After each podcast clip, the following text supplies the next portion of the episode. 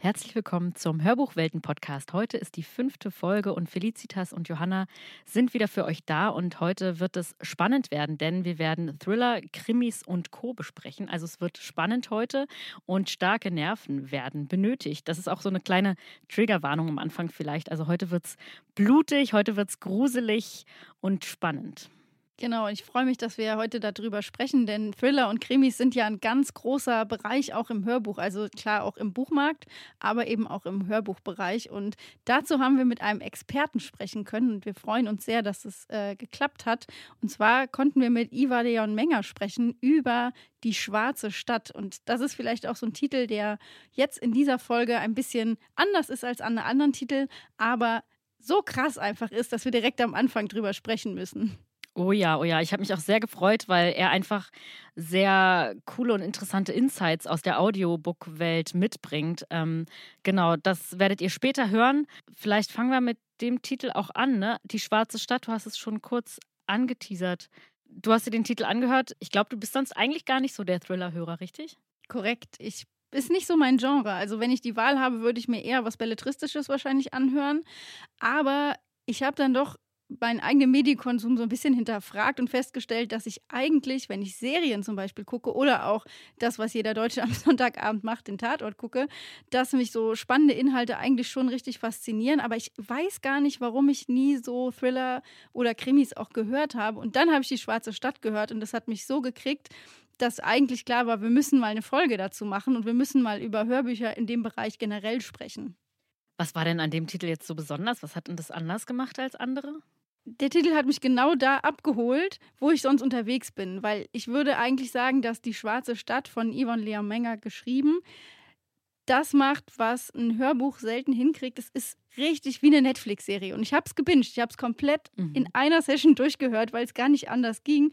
Und ich hatte das Glück, das muss man auch sagen, dass der Titel noch gar nicht verfügbar war und wir den vorab hören durften. Und das hat mich richtig gekriegt. Also mega, mega geiler Titel einfach.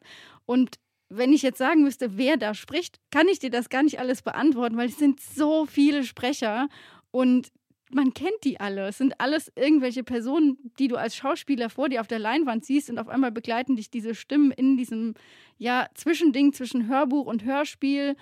Und ich dachte, vielleicht fangen wir einfach damit an, dass wir direkt mal reinhören, damit wir einen Eindruck davon bekommen, was uns in der schwarzen Stadt erwartet. Du. Du bist gestern aus dem Himmel gefallen. Sag, hast du etwas geträumt? Was. Was ist Träumen? Das ist schwer zu erklären. Vielleicht Botschaften von Gott? Wer ist Gott? Es gab ein Unwetter in der Nacht. Ich dachte, es hätte dich vielleicht geweckt. Nein. Jakob, ich. Ich muss dich etwas fragen. Mein Name ist Jakob? Ich habe dir den Namen gegeben. Nach der Jakobsleiter aus dem Johannesevangelium. Ihr werdet den Himmel geöffnet und die Engel Gottes auf und niedersteigen sehen. Du erinnerst dich.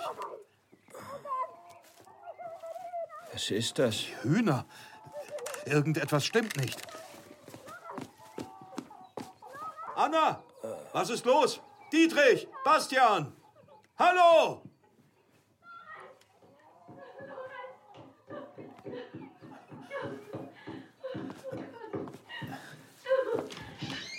Anna! Was ist passiert? Die Hühner! Lorenz, meine Hühner! Der Fuchs? Oh nein, das war kein Fuchs. Es, es muss was Größeres gewesen sein.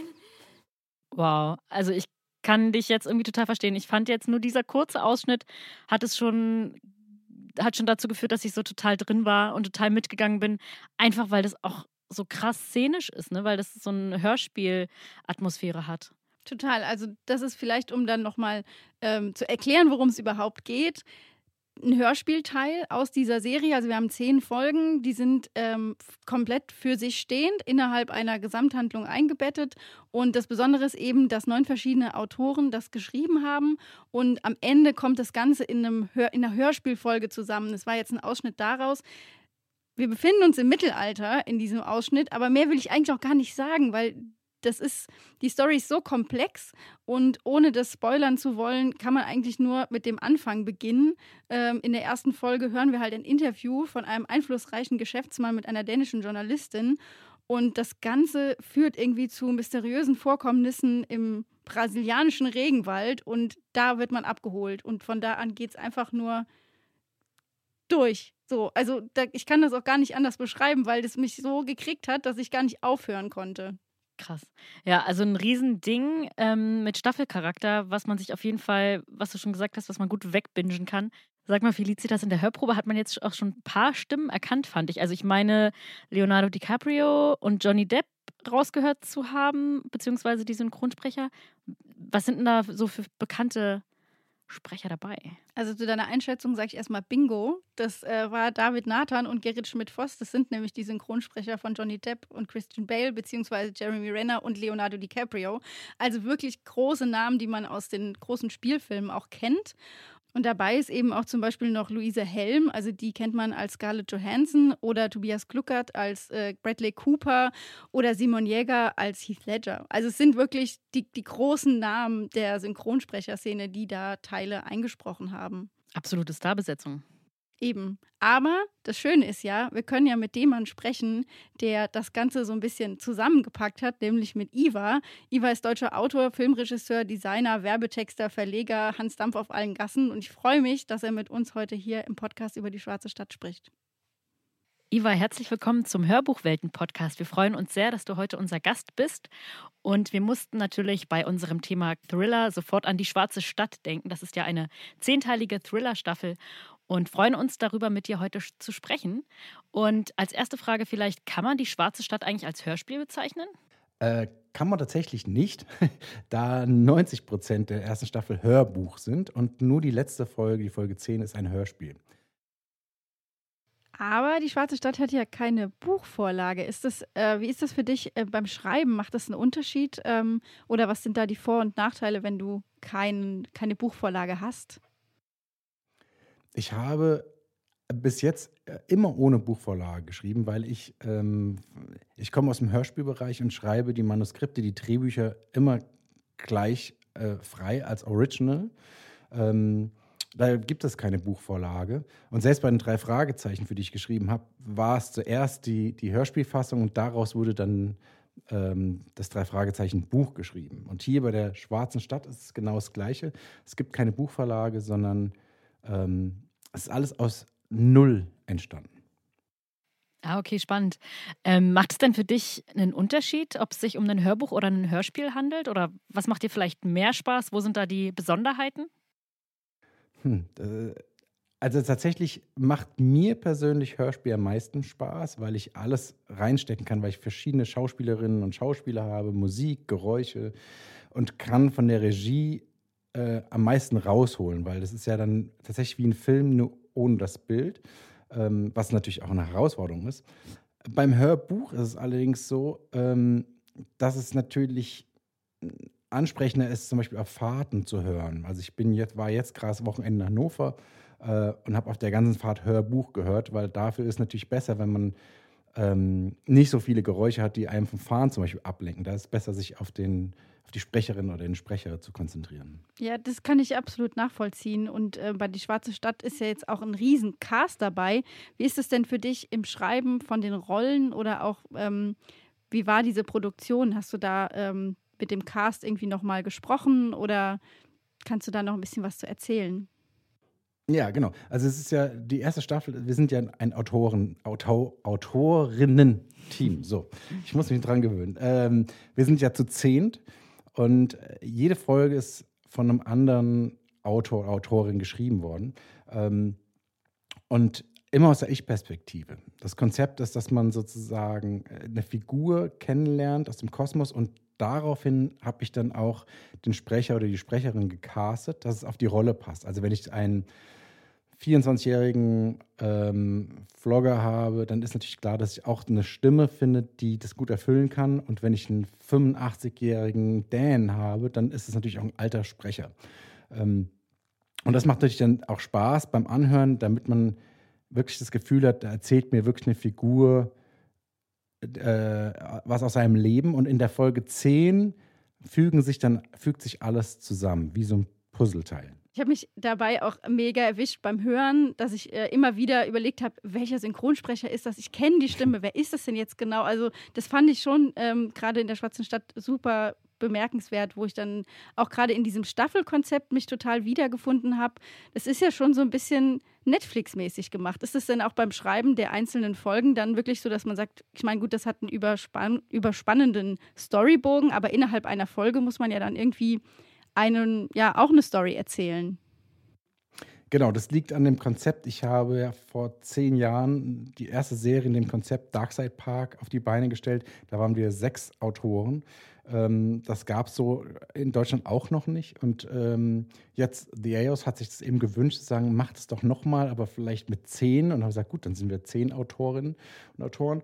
Und wir haben dann mehrere Tage zu zehnt über Zoom, weil es ja Kontaktbeschränkungen gibt, geplottet und äh, den, den groben Storyverlauf und die Figuren. Und dann hat jeder seine Rolle bekommen. Und dann hat jede Autorin, jeder Autor seinen eigenen Text geschrieben ähm, mit, seiner, mit der eigenen Geschichte, die es natürlich auch vom Exposé dann auch nochmal verändert hat. Und dann musste ich nochmal drüber gehen und weil ich dann alle Folgen kannte, die miteinander zu verknüpfen, um das Netz noch mehr zu spannen, also als Showrunner, wenn man das so sagen kann. Das war dann auch sehr, sehr komplex, ähm, damit man auch merkt, wie alles zusammenhängt. Also es ist von Anfang an so geplant, aber äh, es kann dann ja nur einer sozusagen die Arbeit für alle zehn Folgen machen, sonst wird es total chaotisch, wenn zehn Leute untereinander sich auch noch äh, verknüpfen. Hm, also nochmal was ganz ähm, Besonderes. Und aktuell entstehen ja auch viele Fictional-Podcasts. Äh, was glaubst du denn, wo die Reise da so hingeht? Oder gibt es überhaupt einen Unterschied zwischen einem Fictional-Podcast und einem Hörbuch oder Hörspiel? Äh, nein, definitiv nicht. Das ist lustig. Also Fiction Podcast ist, äh, ist nichts anderes als ein Hörspiel. Es kommt nur aus Amerika und man denkt, oh, man hat was Neues. Äh, und wahrscheinlich klingt es einfach viel schöner, weil ich sage, weil Podcast in aller Munde ist, was ja auch cool ist, weil es fürs Audio sehr, sehr wichtig ist. Und ähm, man als Erwachsener dann lieber sagt, ich höre Fiction-Podcasts, als ich höre Hörspiele, weil Hörspiele so belastet sind mit Kinderhörspielen. Ähm, deswegen kann ich das natürlich verstehen. Aber letztendlich ist es genau das Gleiche, wenn nicht sogar noch mehr, weil äh, Fiction-Podcasts sind natürlich dann auch meistens wieder abgespeckter, besonders das, was die Amerikaner machen, weil die aus der Tradition heraus keine Hörspielerfahrung haben, so wie in Deutschland. Das heißt, wenn man sich einen Fiction-Podcast aus Amerika anhört, dann hat man irgendwie drei, vier Leute und die Geräusche sind irgendwie aus der Konserve dahin geschüttet. Also ähm, wie so wie Homecoming, was ja in Amerika dann auch riesen gefeiert, äh, riesig gefeiert wurde und verfilmt wurde mit Julia Roberts. Ähm, das ist ja meilenweit von dem entfernt, was in Deutschland entsteht, von vielen, selbst von vielen kleinen Labels. Da hat Deutschland wirklich, es ist Vorreiterrolle. Ähm, da könnte man tatsächlich eigentlich die Erfahrung aus Deutschland ins Ausland exportieren, die wir haben mittlerweile. Ja, Deutschland guckt ja, ja auch eigentlich auf einen relativ alten, sag ich mal, oder zumindest jetzt historisch gewachsenen Hörbuchmarkt zurück. Wenn du mal so überlegen müsstest, was machst du denn am liebsten? Weil du führst ja Regie, du schreibst und du sprichst ja auch. Nein, sprechen tue ich nicht, auf gar keinen Fall. Äh, ich mache vielleicht, ich mache mal eine kleine Cameo-Rolle irgendwo. Ähm, bei Monster 83 bin ich eine kleine Puppe, aber ähm, nein, das mache ich auf gar keinen Fall. Das wird auch nicht, das wird auch nicht passieren. Ich bin ja kein Schauspieler. Ähm, nee, aber ich mag tatsächlich ähm, Regie führen am liebsten, weil ich die härteste Arbeit, nämlich das Schreiben, äh, einer Serie hinter mir habe. Das ist wirklich die härteste Arbeit. Die, ist, die macht man alleine mit sich aus, man zweifelt und ähm, ist dann froh, wenn man es geschafft hat. Und dann äh, ist so wie, wenn man eine riesige, also gerade bei einer Serie, eine, eine Leinwand von fünf auf fünf Meter hat und steht davor und muss alles wirklich mit dem Bleistift skizzieren und dann kommt die Farbe. Und die Farbe ist sozusagen Regie führen. Und dann das Feintuning mit Komposition, Musik, Geräusche, das macht dann eigentlich am allermeisten Spaß. Und wenn man dann fertig ist, ist man fast schon traurig und dann kommt das nächste Projekt. Mhm. Und wie ist es, wenn du als Autor tätig bist oder vielleicht gerade in deinen ersten Werken? Wie war das denn, als du dann ähm, miterlebt hast, wie Sprecher die von dir geschriebenen Texte dann ja umgesetzt haben, lebbar gemacht haben? Also Äh, ich glaube, der, das der schönste Moment war bei meinem allerersten Hörspiel der Prinzessin, das so zu sehen, wie äh, die Rollen gefüllt sind. Und danach war, glaube ich, der größte Moment damals, äh, als äh, die drei Fragezeichen, also Andreas Fröhlich, Jens Wawitschek und ähm, Peter Shaw wollte ich gerade sagen. also Oliver Robert, Jens Wawitschek und Andreas Fröhlich, äh, wie die mein erstes Skript äh, in Hamburg eingespielt haben dabei zu sein, zu sagen, die spielen das, was ich geschrieben habe. Das war tatsächlich bis zu dem Zeitpunkt das Schönste, was ich jemals erlebt habe. Und dann verliert das natürlich immer mehr den Zauber. Es sind, glaube ich, jetzt 85 Hörspiele, Hörbücher, die ich mitgeschrieben, entwickelt habe. Und dann ist es tatsächlich dann Alltag. Du willst dich natürlich immer steigern, das Beste rausholen. Ähm, hat aber natürlich, äh, verliert es den Zauber. Wie heißt das schön? Jedem Anfang wohnt ein Zauber inne den hat man natürlich nicht mehr. Genau, und wenn, wenn du jetzt nochmal überlegst, also du hast ja jetzt gesagt, dass quasi mit Die Schwarze Stadt du nochmal an die Anfänge zurückgegangen bist, weil du sagst, hier, das habe ich schon mal gemacht und wir wollten, das sollte jetzt nochmal in zehn Folgen wiederholt werden quasi. Wo geht denn die Reise im Audio hin? Also was wird in Zukunft äh, als gesprochene und geskriptete Audioformate vielleicht konsumiert? Hast du da eine Idee oder eine Theorie? Also ich glaube tatsächlich, dass äh, der Podcast ähm, definitiv das Audiogefühl wieder nach vorne gebracht hat. Das hat man ja auch gesehen an so Apps wie Clubhouse oder so. Ähm, es ist natürlich toll, weil man ähm, Sachen dabei tun kann. Also wenn man sich einen Podcast anhört, ein Hörspiel, ein Hörbuch, ich kann dabei Auto fahren, ich kann dabei den Rasen mähen, ich kann die Straße kann, ich kann bügeln. Das geht beim Lesen nicht. Zum Beispiel beim Lesen muss ich mich hinsetzen und bewusst äh, lesen. Äh, beim Fernsehen gucken kann man es auch machen, aber es, äh, das ist ja natürlich auch, es werden, die, es werden die immer mehr Pendler und Pendlerinnen. Das ist zum Beispiel auch eine gute Möglichkeit dabei, Sachen zu hören. Und wohin die Reise geht, ich glaube nicht, dass das Rad in dem Sinne neu erfunden wird, aber es gibt bestimmt dann verschiedene neue Formate und äh, Crossovers zwischen Fiction-Podcast ähm, und Hörspiel. Ich glaube ja, wir sind auf einem guten Weg. Also das finde ich jetzt auch bei der Schwarzen Stadt so spannend, weil äh, wir es ja so erzählen, jede Folge beginnt mit einer kleinen Hörspielsequenz, die dann überführt ins Hörbuch und endet dann wieder in einem Hörspiel. Und ähm, da bin ich sehr, sehr gespannt, wie es unseren, unserem Publikum dann gefällt. Hm. Vielleicht nochmal so als Frage auch im Ausblick auf eine unserer nächsten Folgen, wo wir uns nämlich ähm, um das Thema Hörbuchsozialisation so ein bisschen kümmern werden. Gibt es ein Hörspiel oder Hörbuch, was dich äh, in deiner Kindheit vielleicht geprägt hat? Oh ja, äh, da, also ich glaube, das eine war ein Horrorhörspiel Macabros, der Menschenfrosch, Conrad der Menschenfrosch. Da habe ich mich zu Tode gegruselt. Das wurde dann später sogar geschnitten von Europa, weil es dann zu, zu brutal war. Ich habe mich schon immer gern gegruselt und äh, wie ich mit zwölf Jahren den Blinder rausgenommen bekommen habe und war im, im, Krankenhaus und der Nachbarsjunge hat John Sinclair eingelegt, der schon älter war. Und äh, ich lag, lag, da allein im Krankenhaus und habe John Sinclair gehört und mich zu Tode gegruselt. Das waren so die Momente. äh, ja, aber ich habe schon immer die dunkle Seite geliebt, so gesehen. Hat es mich nur befördert, beflügelt. Super, dann vielen Dank für deine Zeit. Vielen Dank, Iva. Vielen Dank, Felicitas. Vielen Dank, Johanna. Es hat sehr, sehr viel Spaß gemacht und danke, dass ich euer Gast sein durfte. Und wenn ihr euch jetzt nach dem Interview fragt, ey, was ist das denn für ein geiler Titel, dann kriegt ihr hier jetzt nochmal alle Fakten auf den Tisch. Das war Die Schwarze Stadt, über was wir gerade gesprochen haben, von Iva Leon Menger so viele Sprecher, das können wir gar nicht alles aufzählen, ähm, erschien bei The EOS und erscheint am 6.8. Und ja, würden wir sagen, ist ein Thriller, oder? Und deswegen reden wir jetzt auch weiter über Thriller und Spannung pur.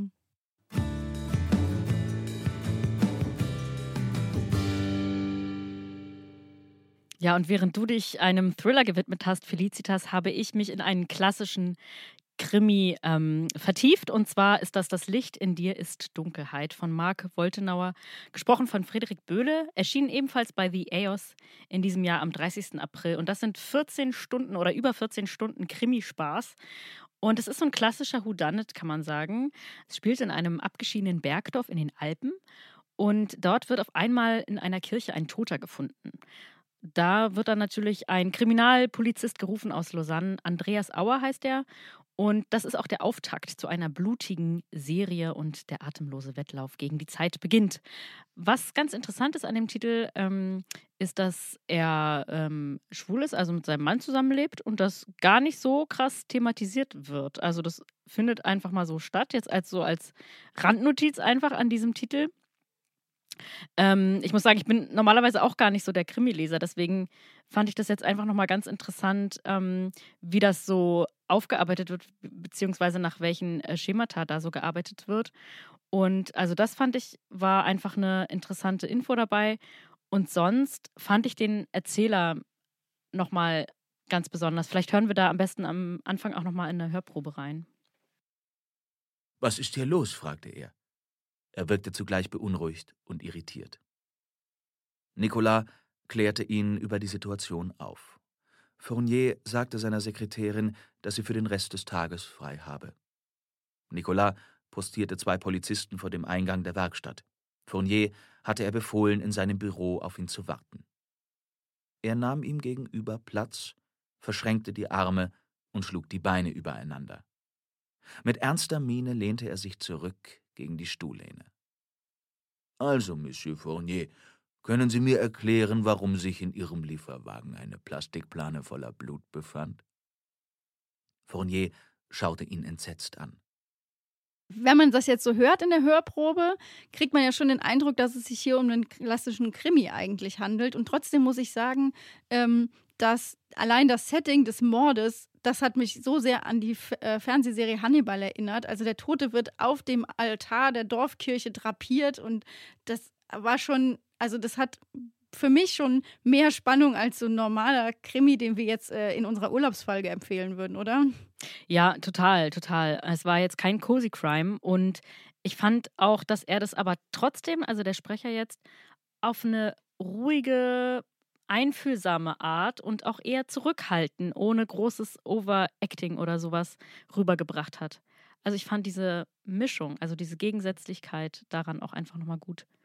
Ja, verstehe ich total. Also Frederik Böhle macht das auch gut, dass man der Story einfach folgen kann. Das finde ich auch, ist manchmal, wenn ich Krimis höre, stelle ich fest, ich drifte dabei ein bisschen ab und kann dann ganz so Hints, die überall versteckt sind, die kriege ich gar nicht mit. Aber in dem Fall muss ich sagen, dass es schon, dass es sich trägt und dass es sich gegenseitig gut bedingt. Die Story ist ja in so einem Alpendorf angelegt und ich finde, das ist auch immer so ein klassisches Motiv, was in Krimis immer wieder vorkommt. Ne? Also diese Enge der dörflichen Gemeinschaft haben wir hier. Menschen, die eigentlich was verbergen und mehr wissen, als sie zugeben. Das finde ich auch nochmal ganz interessant. Und es spielt immer da, wo es kalt ist. In der Schweiz, in Skandinavien, in Schottland, wo es lange dunkel ist, wo die Menschen viel Zeit haben, drüber nachzudenken. Das ist, also, finde ich, da ist es nochmal so ein klassisches Beispiel für ein Krimi auch. Genau, und ich glaube, deswegen funktioniert es auch so gut, ne? weil man dann eben mitraten kann, gerade bei so einem klassischen Whodunit, wo man eben überlegen muss, wer jetzt der Mörder war, wer hat was zu verbergen, welcher Mensch erzählt eigentlich nicht das. Und äh, darum geht es eben in diesem Titel ähm, Das Licht in die Dunkelheit von Marc Woltenauer. Gesprochen von Friederik Böhle.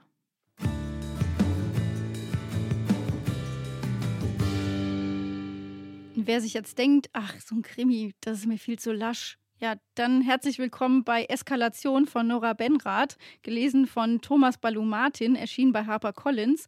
Ein Thriller, wie er im Buche steht. Wir fangen einfach direkt damit an, dass wir mit unserer Protagonistin im Auto sitzen, mit Dina Martin. Und die befindet sich auf dem Weg nach Hause und bekommt einen merkwürdigen Anruf und der Anrufer ist unbekannt und gibt ihr Anweisungen, was sie machen soll und dann gerät sie auch noch in eine Polizeikontrolle und alles eskaliert, so wie es auch im Titel schon heißt. Und das ist wirklich, das ist so Suspense, wie man es kennt. Es nimmt einen komplett mit und wir erleben diese Story aus zwei verschiedenen Perspektiven. Einmal aus dem Opfer, also aus dem Entführungsopfer, aus Dina Martins Sicht und aus der Sicht der Ermittler. Und dadurch erleben wir viele Szenen auch doppelt und können uns aber viel besser in beide Teile reinversetzen, sodass die Spannung eigentlich bis ins Unermessliche gesteigert wird. Also vielleicht nochmal einen Tacken spannender als den Titel, den wir jetzt eben besprochen haben. Also das kriegt mich auch total, ne? Also wenn wir dieses, ähm, dieses psychologische Element dabei noch haben und wenn man sich gerade so hineinversetzen kann in die Hauptfigur. Ähm, vielleicht hören wir auch einfach mal in die Hörprobe rein, weil ich finde, das geht auch total über die Stimme. Der Tacho zeigte eine konstante Geschwindigkeit von 120 km/h an. Selbst wenn sie es schaffen würde, den Wagen hinter sich abzuschütteln und eine der nächsten Ausfahrten zu nehmen, würde er sie einholen. Hier waren weit und breit keine Häuser. Sie müsste Kilometer über Land fahren, bis sie in die nächstgrößere Stadt gelangte. Dina verspürte das Bedürfnis, laut zu schreien und um Hilfe zu rufen, aber der einzige, der sie hören würde, war der Anrufer in der Leitung, der jeden ihrer schweren Atemzüge registrierte und ganz dicht hinter ihr war. Sie hoffte, dass Hilfe käme, aber das war mehr als unwahrscheinlich. Bei dem Wetter saßen um diese Zeit die meisten Menschen bei ihrer Familie im warmen Wohnzimmer, machten sich bettfertig, ließen die Rollos ihrer Fenster herunter, um das schlechte Wetter auszublenden. Sie aber konnte nicht ausblenden, was hier gerade geschah. Ich finde, die Stimme ist grandios. Ich finde, das passt total zu dem Genre. Und vielleicht auch wirklich was für Leute, die sonst nicht so auf Thriller stehen, oder? Also so, so ein Einsteiger-Thriller vielleicht. Ähm, also es ist ja nicht zu blutrünstig, das meine ich so ein bisschen. Also das spricht zumindest mich auch eher an. Ich, ich stehe nicht so darauf, wenn da jetzt irgendwie alles haarklein beschrieben wird, was da passiert mit den Personen. Aber dieses Psychologische daran, diese Spannung ist ja, die ist ja trotzdem gegeben. Ja, die steht hier ganz klar im Vordergrund. Also wer kein Blut sehen kann oder hören oder lesen kann, der wird hier fündig. Es geht wirklich hier um den Thrill. Also es geht darum, dass, was wir ja auch in der Hörprobe gehört haben, diese inneren Monologe, was, was mache ich jetzt, was kann, was kann ich als äh, tun in dieser Situation und wie gefangen auch Dina da ist, das transportiert das Hörbuch einfach auch richtig, richtig gut. Und deswegen finde ich, ist es ein, wirklich ein gutes Beispiel. Das stimmt schon, was du sagst, so ein Einsteiger-Thriller. Aber es ist eben so krass gelesen, dass du trotzdem die ganze Zeit Gänsehaut hast. Ja, genau. Also vielleicht für, für ähm, Hörer oder Leser von Arno Strobel, Sebastian Fitzek oder sowas. Ähm, in die Richtung geht es auf jeden Fall. Wenn ihr einen Thriller zum Einstieg sucht, dann wisst ihr hier Bescheid. Es ist Eskalation von Nora Benrath, gelesen von Thomas Balou-Martin, erschienen bei Harper Audio und es ist wie alle Titel, die wir heute besprechen, ein Thriller.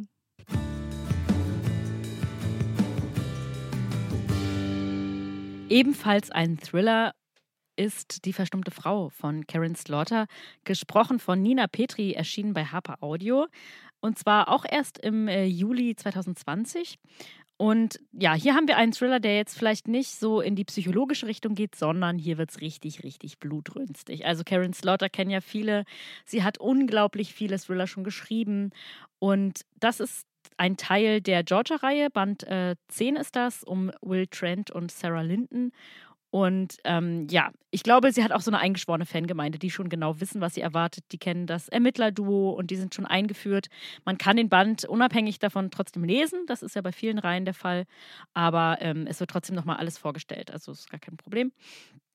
Und äh, hier geht es darum, dass eine, eine Studentin, Becky heißt sie, ähm, joggen geht und ähm, ja, sie ist quasi so ein bisschen zur falschen Zeit am falschen Ort, läuft in eine Gegend, in der sie sich eigentlich nicht auskennt, sieht auch alles nicht so richtig ähm, schön aus mehr, die Gegend. Und ähm, ja, dann wird sie tatsächlich ermordet und ähm, auf den Plan treten dann, wie gesagt, die Ermittler und ähm, klären das Ganze auf. Das wird dann so ein bisschen komplexer, weil es dann eben eine Reihe anderer Morde aus der Vergangenheit gibt. Und das heißt, wir hören das äh, Ganze aus zwei verschiedenen Zeitebenen. Also das wird immer am Anfang so ein bisschen ähm, angeteasert, ob es jetzt ähm, die, ähm, ja, die, die Gegenwart oder die Vergangenheit ist. Das wird dann immer mit dazu gesagt. Also es ist eine komplexe Story, die dahinter steht. Und vielleicht hören wir ganz kurz nochmal in die Hörprobe rein. Becky? Beim Klang der Männerstimme wandte Becky den Kopf, aber ihr Körper bewegte sich weiter vorwärts. Sie sah sein Gesicht in dem Sekundenbruchteil zwischen Stolpern und Fallen. Er sah freundlich aus, besorgt. Er streckte die Hand nach ihr aus, als sie fiel. Ihr Kopf krachte gegen etwas Hartes, ihr Mund füllte sich mit Blut, vor ihren Augen verschwamm alles. Sie versuchte sich herumzudrehen, schaffte es aber nur halb. Ihr Haar hatte sich in etwas verfangen, es zog, zerrte. Sie griff hinten an ihren Kopf und erwartete aus irgendeinem Grund dort die Haarklammer ihrer Mutter zu finden. Was sie stattdessen ertastete, war Holz, dann Stahl. Dann tauchte das Gesicht des Mannes in ihrem Blickfeld auf, und sie begriff, dass das Ding, das in ihrem Schädel steckte, ein Hammer war. Okay, das holt einen ab. Also das ist das, was du sagtest. Äh, da, das ist das Blut, was man von Karen Slaughter erwartet. Also da fehlt, nur noch, da fehlt nur noch die Blutlache, die beschrieben wird als nächstes. Richtig, davon habe ich gesprochen. Deswegen dachte ich, hole ich eine passende Hörprobe raus. Und genauso geht es im Prinzip weiter. Also wir haben hier wirklich ähm, Blutrausch ohne Ende. Und wer darauf steht, wer darauf Lust hat, der ist hier genau richtig äh, bei Die verstummte Frau. Wie ist es denn bei dir? Kannst du dir sowas im Film angucken oder kannst du sowas lesen? Weil ich finde, beim Hören ist es nochmal viel näher an einem dran. Das habe ich auch gedacht, genau. Das ist mir auch gerade bei diesem Hörbuch nochmal aufgefallen.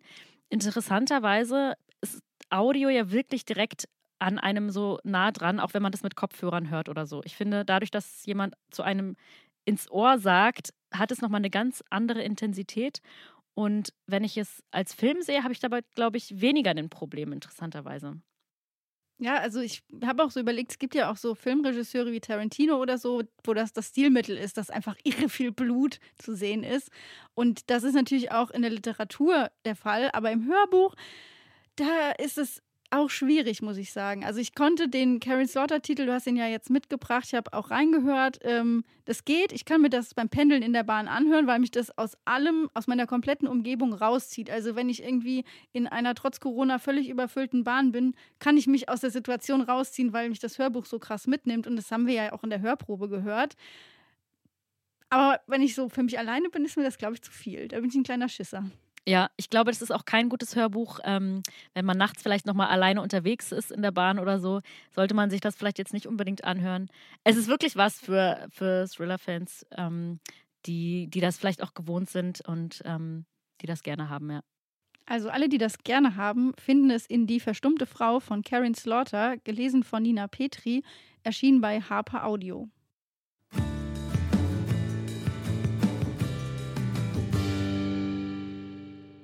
Den letzten Titel, den wir heute vorstellen, ist Ein Bild der Niedertracht von Val McDermott, gelesen von Wolfgang Bergner, erschienen bei Saga Egmont. Und das ist ein, ja, eigentlich ein Thriller-Krimi äh, und der hat den wunderschönen Beinamen, das ist Tate Noir. Wir sind nämlich in Schottland und äh, Val McDermott ist ja auch eine der bekannteren äh, Krimi- und Thriller-Autorinnen.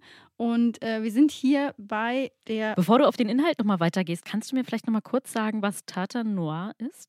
Ich würde sagen, schwarzes Schottmuster. Also, das wäre so eine klare Übersetzung davon.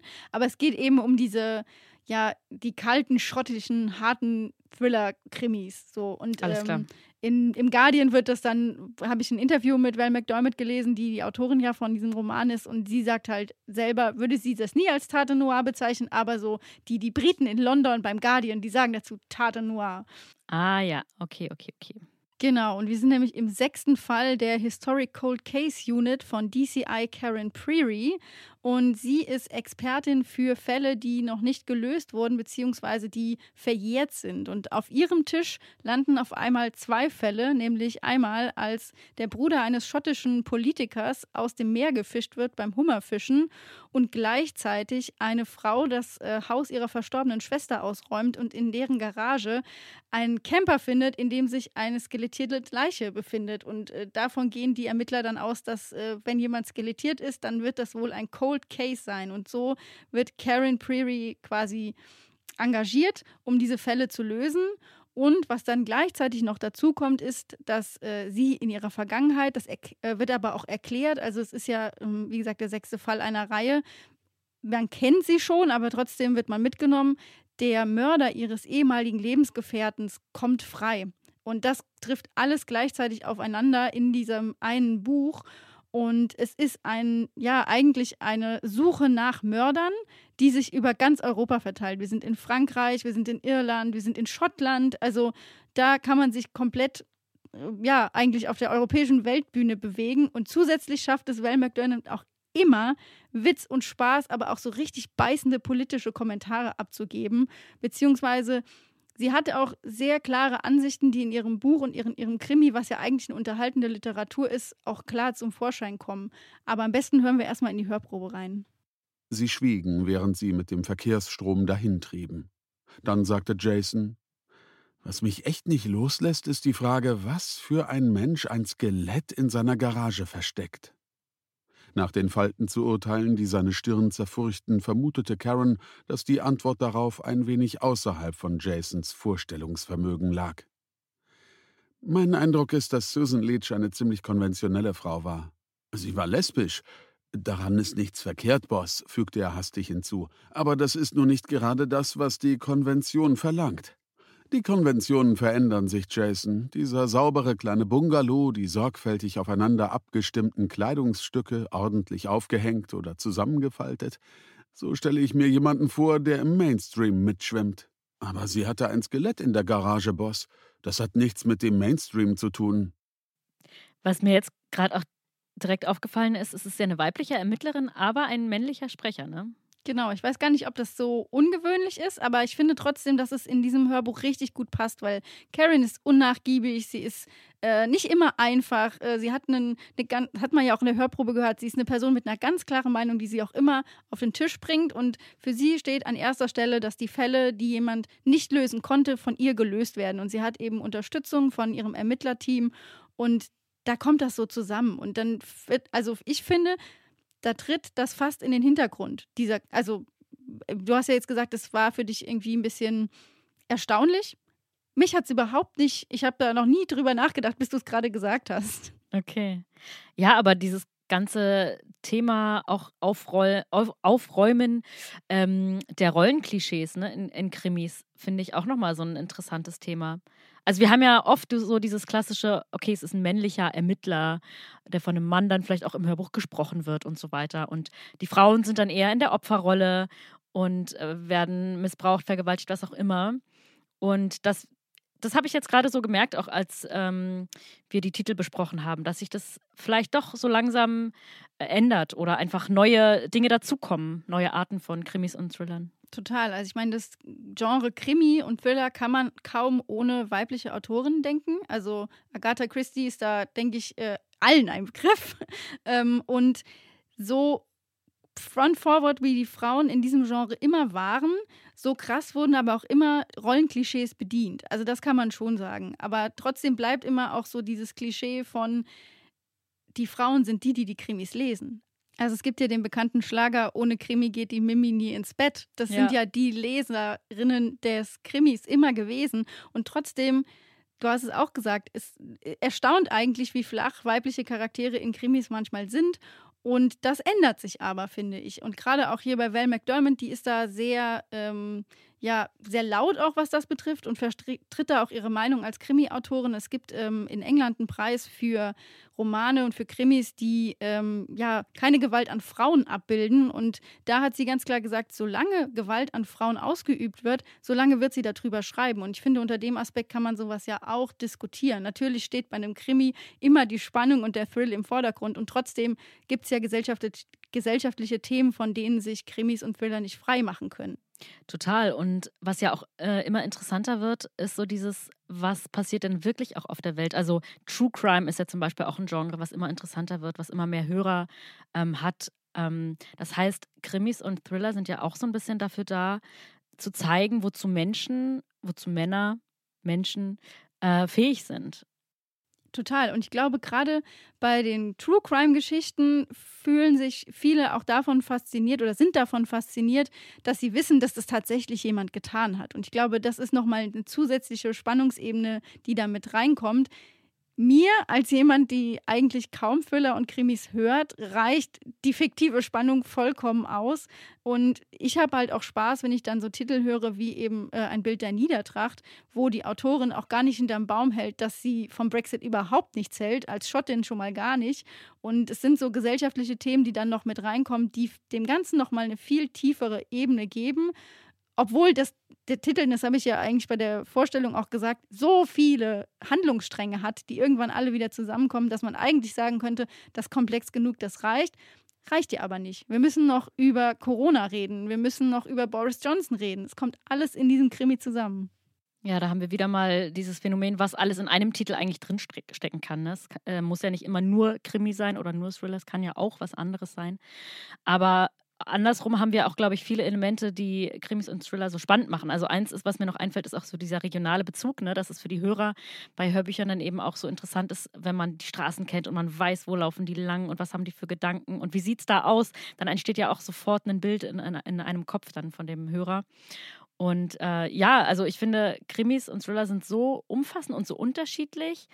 Angefangen bei der Schwarzen Stadt, ähm, aufgehört jetzt vielleicht bei ähm, bei Val McDermott, ähm, sind es ganz unterschiedliche Facetten und wir hoffen, wir haben euch in der heutigen Folge diese Facetten so ein bisschen aufgezeigt. Und auch wenn ihr noch keine Krimi- oder Thriller-Hörer seid, dann äh, werdet ihr das vielleicht und tastet euch vielleicht so ein bisschen ran.